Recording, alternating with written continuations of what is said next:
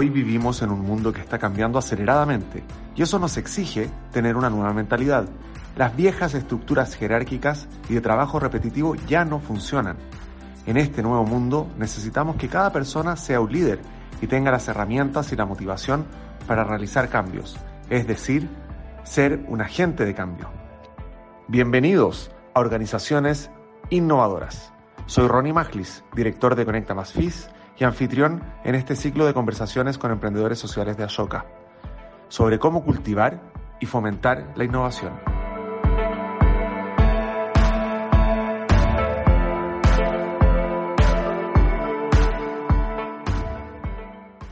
Como sabemos, el mundo está cambiando tan rápido que hoy se hace urgente innovar. El crowdsourcing se ha convertido en una herramienta importante para esto. Convocar al público para aportar ideas y soluciones innovadoras puede resultar más eficaz que reunir a expertos dentro de una empresa de manera prolongada. Es por esto que esta tarde nos acompaña Julián Ugarte, fundador de Social Lab, para conversar sobre el crowdsourcing como fuente de la innovación.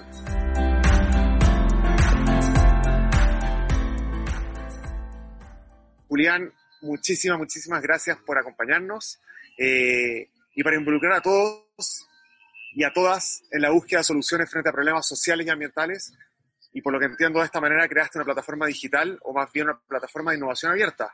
Nos gustaría saber cómo funciona esto eh, y cómo esto ayuda a resolver los desafíos que enfrentan diversas organizaciones. Buenas, eh, gracias Ronnie por la, por la invitación, feliz de estar hablando contigo ahora. Eh, nosotros empezamos hace poco más de 10 años en, en, en, en una fundación que se llama Techo y la pregunta era cómo podíamos resolver temas que eran transversales en Chile, en todos los campamentos, en verdad, América Latina, asentamientos, villas, miserias, favelas, con distintos nombres y apodos que se les pone, eh, de una manera sostenible y escalable. Y pensábamos que había muchos de esos problemas que tenían, aunque parezca increíble, relación con el comercio. Por ejemplo, si tú te vas a comprar un, detergente para lavar la ropa y no tenéis plata para comprar el detergente grande, comprar el más chico o un pedacito del chico y sale más caro el gramo o no tienen acceso a agua potable. Eh, y las soluciones son malas y no se puede poner cañerías porque el gobierno no... Entonces, hay formas para llevar agua. Entonces, nos preguntamos cómo la innovación puede crear modelos de negocio innovadores, distintos, disruptivos, que haga que el agua llegue más barata como hoy día la están consiguiendo las familias, eh, y así como cambiar la lógica de dónde vienen las soluciones y, darle una salida comercial. Y empezamos a trabajar con hartas estas compañías grandes que se relacionan todos los días con las personas. Y nos dimos cuenta que ahí había una oportunidad para crear cosas sostenibles y escalables y teníamos un equipo súper, súper innovador. Y en un momento dijimos, oye, ¿sabéis qué? Nosotros no vamos a ser capaces de crear todas las soluciones con estas empresas para para generar toda la potencialidad que tiene la creación de, de soluciones en este ámbito. Así que en vez de gastarnos los recursos nosotros haciendo un proyecto, pongamos el tema, digamos, ¿quién puede mejorar eh, o tiene una innovación disruptiva para eh, que llegue el agua a campamentos donde no hay cañería? Y, empezamos a recibir soluciones del mundo, seleccionamos las mejores y le damos el apoyo a ellos, y así vamos apoyando más que creando. Y nada, era una ilusión, hace 10 años era como una ilusión súper sport, porque mezclaba negocios con impacto social, que era muy raro decirlo ahora, ahora parece ser más normal que los negocios tengan un propósito trascendente, y al mismo tiempo abierto, que cualquiera pueda tener la mejor solución, hay gente más inteligente que nosotras, nosotros derribamos los recursos.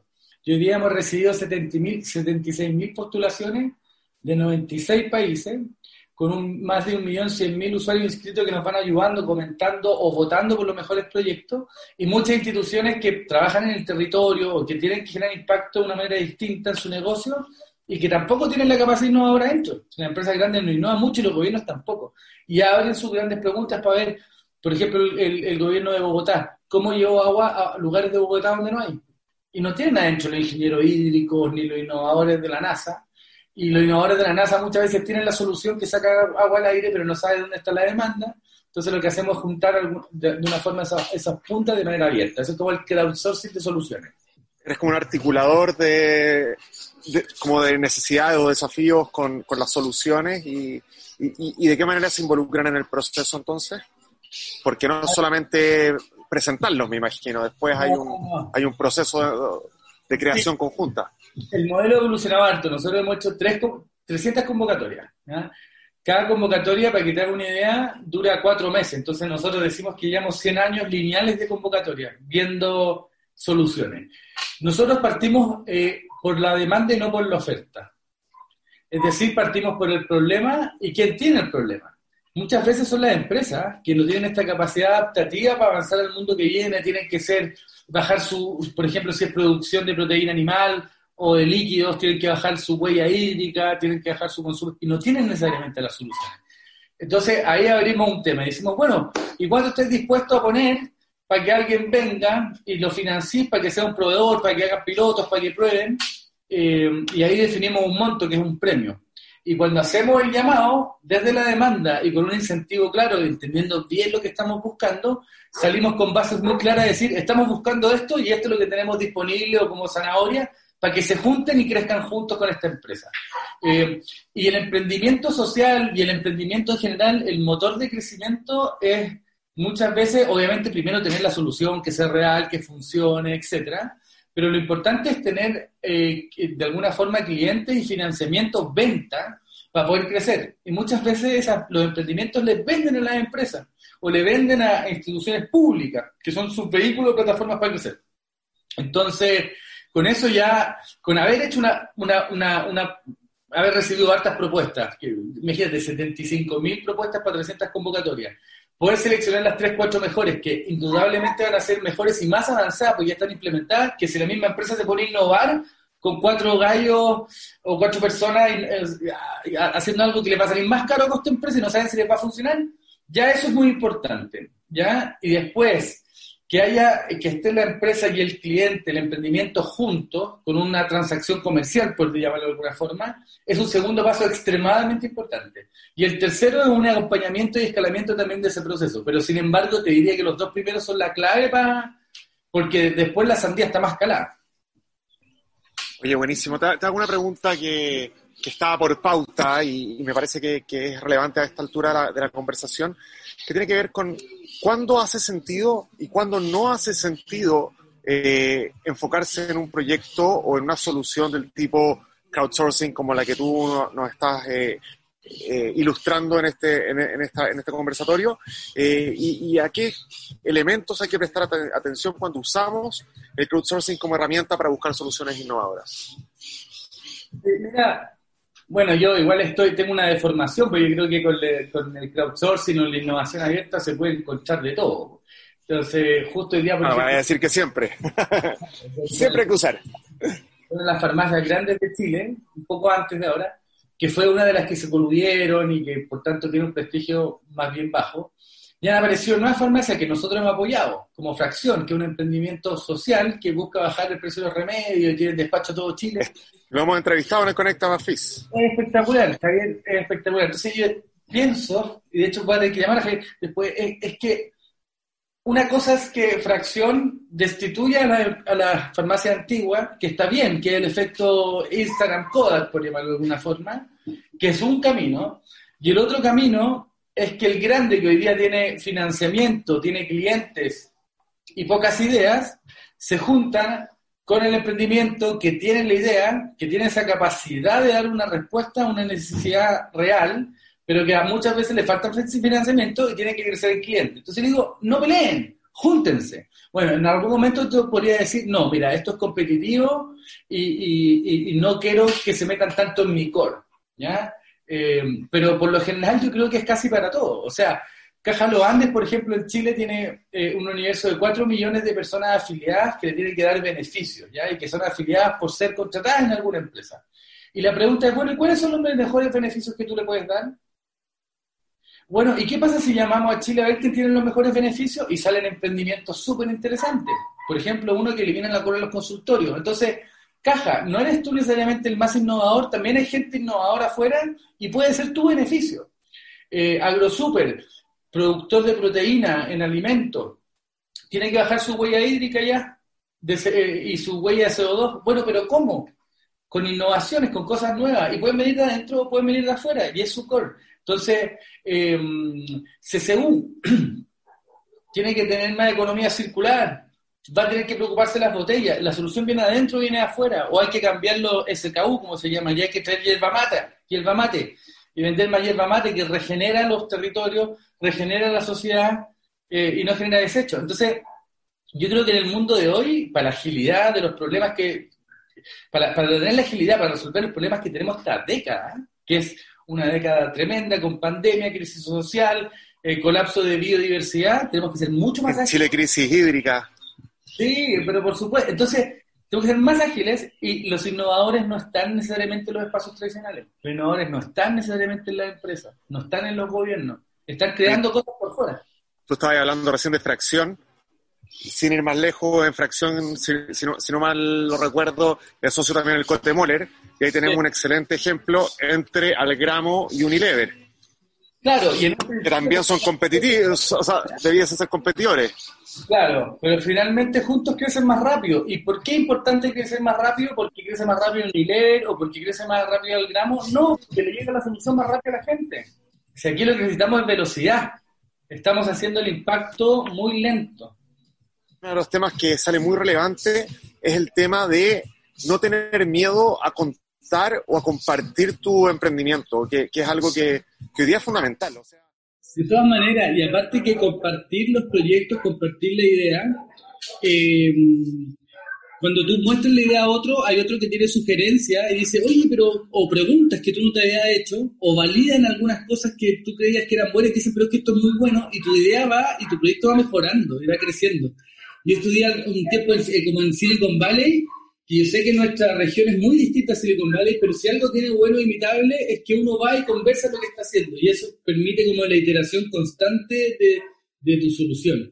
Eh, y claro, y lo que no se ve no existe, entonces también es bueno mostrarlo y exponerlo porque tal vez otros pueden ver una oportunidad en algo que no había visto y porque se ve está la oportunidad. Y cuando nosotros hacemos innovación abierta, el 98% de nuestros proyectos son con las postulaciones abiertas. O sea, tengo un problema en el agua, quiero bajar la huella hídrica en la producción de proteína animal y todas las postulaciones que han escrito en sociales.com con su nombre, con su foto, su video, su descripción, todos pueden meterse, comentar, hablar, darle sugerencia al fundador, poner un corazoncito, eh, porque nosotros creemos que en el compartir hay de todas maneras un, acelerador del desarrollo de las soluciones. Se crean sinergias, se crean colaboraciones, que está relacionado al mundo que viene un mundo transparente. Y aparte que hay gente que dice, oye, me van a copiar la idea. Si la idea eh, es una cosa, pero lo importante es hacerla. Siguiendo con el, con el tema, ¿podrías compartirnos quizás algunos ejemplos de soluciones exitosas que cambiaron de manera estructural en el funcionamiento de, una, de alguna empresa o organización? O del país. Mira, ejemplos interesantes. Eh, yo me acuerdo que una de las primeras convocatorias que hicimos, que, en ese momento eran un poco menos orientadas a una empresa en particular, sino que un fondo para impulsar emprendimiento interesante. Y, creo que el primero o segundo año, por el 2010, por ahí, postuló al gramo. Y creo que fuimos uno de los primeros en financiarlo. Y sabíamos que con eso podría haber un avance en la bajada de eh, el costo de alimentación y hoy día con reciclaje, o sea, es, hermoso. Eh, Papinota, yo me acuerdo que era una chica que estaba en el Ministerio de Educación que quería decía que ella la educación en, el país se iba a mejorar si es que había más apego de los padres con la educación de los hijos y que le preguntaran más cómo les fue y todo. Y se dio cuenta que en el ministerio no lo podía hacer, se retiró y creó una aplicación que se, llama, se llamaba Papinota y que lo que hace es que conecta a los padres con, la, con el, el, centro educativo y con los alumnos eh, de una manera bien interesante, ocupando muy bien el lenguaje eh, y el modelo de negocio fue que subió tanto la asistencia de los alumnos, porque los papás también estaban preocupados, y el rendimiento y todo, que los colegios subvencionados ganaban más por la asistencia, el, el sistema se autopagaba, y ya también está en todo Chile. Las soluciones en Chile que, que se han impulsado eh, ya tienen más de 3 millones de personas que la usan diariamente. Hora fácil, eliminó, elimina la escuela de los consultorios, algo que nunca puede hacer el Estado ni los municipios, y unos gallos innovadores lo lograron hacer, encontraron el modelo, el modelo de negocio, se convencieron a los CEFAM, a los centros públicos y lograron eliminar la cola para millones de personas en Chile. En base a los éxitos y dificultades que has encontrado en este camino en estos largos años, ¿qué consejos darías a otros emprendedores? A ver, bueno, en el caso de Crowdsourcing, estar abierto a los desafíos que nosotros tenemos, eso es lo primero, ver dónde hay oportunidad y alguien está planteando un problema porque tal vez el emprendimiento que tienen es el indicado para resolverlo y el mejor. Eh, Y, si es que quieren crear un emprendimiento, yo creo que es centrarse en el problema. O sea, ¿qué problema querías resolverlo? Entenderlo súper bien, que te apasione, dar la vida y un poco más, y a veces un poco de jugo, por intentar solucionarlo. Eso puede funcionar o puede no funcionar. Entonces la pregunta es, bueno, ¿y a qué estás dispuesto tú a dedicarle la vida? Porque es una locura trabajar tanto por algo.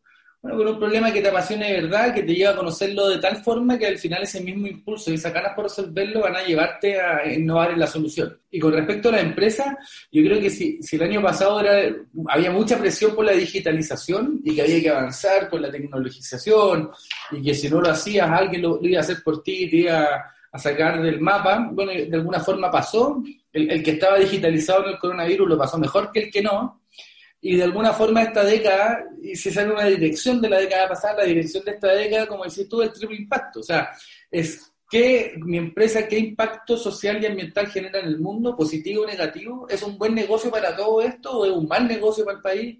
Eh, y, yo creo que esa dirección es evidente y el que no, lo, no vaya en esa dirección, eh, acercándose al fin de la década o a mediados, le va a llegar una guillotina, como a tal al que no se pudo digitalizar. Entonces, la tendencia para mí está clara, si hay oportunidades en el futuro son con las grandes necesidades del mundo, calentamiento global, eh, impacto social. Eh, enfocarse en un problema eh, que te motive para realmente dar la vida e intentar sacarlo y si no sale, por último, que haya valido la pena intentarlo. y, el crowdsourcing atento a las oportunidades. Y a las empresas ábranse, no traten de reinventar todo porque los ejecutivos no son necesariamente innovadores. Julián, en nombre de Conecta Más FIS y también de Ashoka, te quiero agradecer por tu tiempo en esta entrevista para, para, para acompañarnos esta, esta tarde de día viernes. Eh, ha sido súper, súper interesante. Espero que podamos seguir esta, esta conversación. Un abrazo y muy buen fin de semana y gracias por acompañarnos. Gracias, Ronnie. Saludos a todos los emprendedores y gente que nos miró. Ojalá que lo hayan pasado bien.